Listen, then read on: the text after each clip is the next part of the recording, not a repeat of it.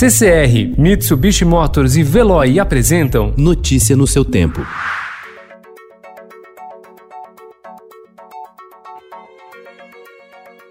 Olá, seja bem-vindo. Hoje é terça-feira, 12 de maio de 2020. Eu sou Gustavo Toledo, ao meu lado, Alessandra Romano. E estes são os principais destaques do jornal Estado de São Paulo.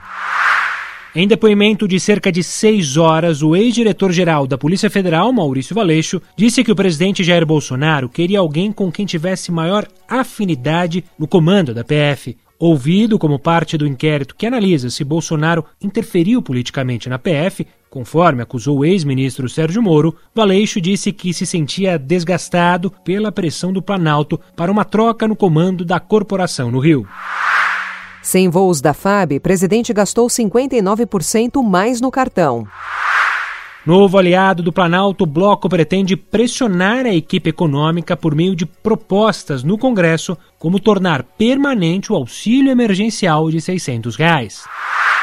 Força Sindical e União Geral dos Trabalhadores, que representam um quarto dos trabalhadores sindicalizados, defendem transformar em política permanente para momentos de crise a possibilidade de redução de jornada de trabalho e de salário em troca da preservação do emprego.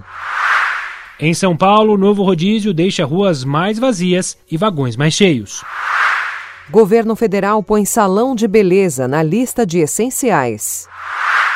Coronavírus já estava sendo transmitido no carnaval de Fiocruz. Novelão resiste. Mesmo em meio a muito conteúdo disponível na TV e na internet, reprise de novelas ainda conquista público. Michele conta sua história. Documentário joga luz parcial sobre a ex-primeira-dama dos Estados Unidos, que confessa seguir o script.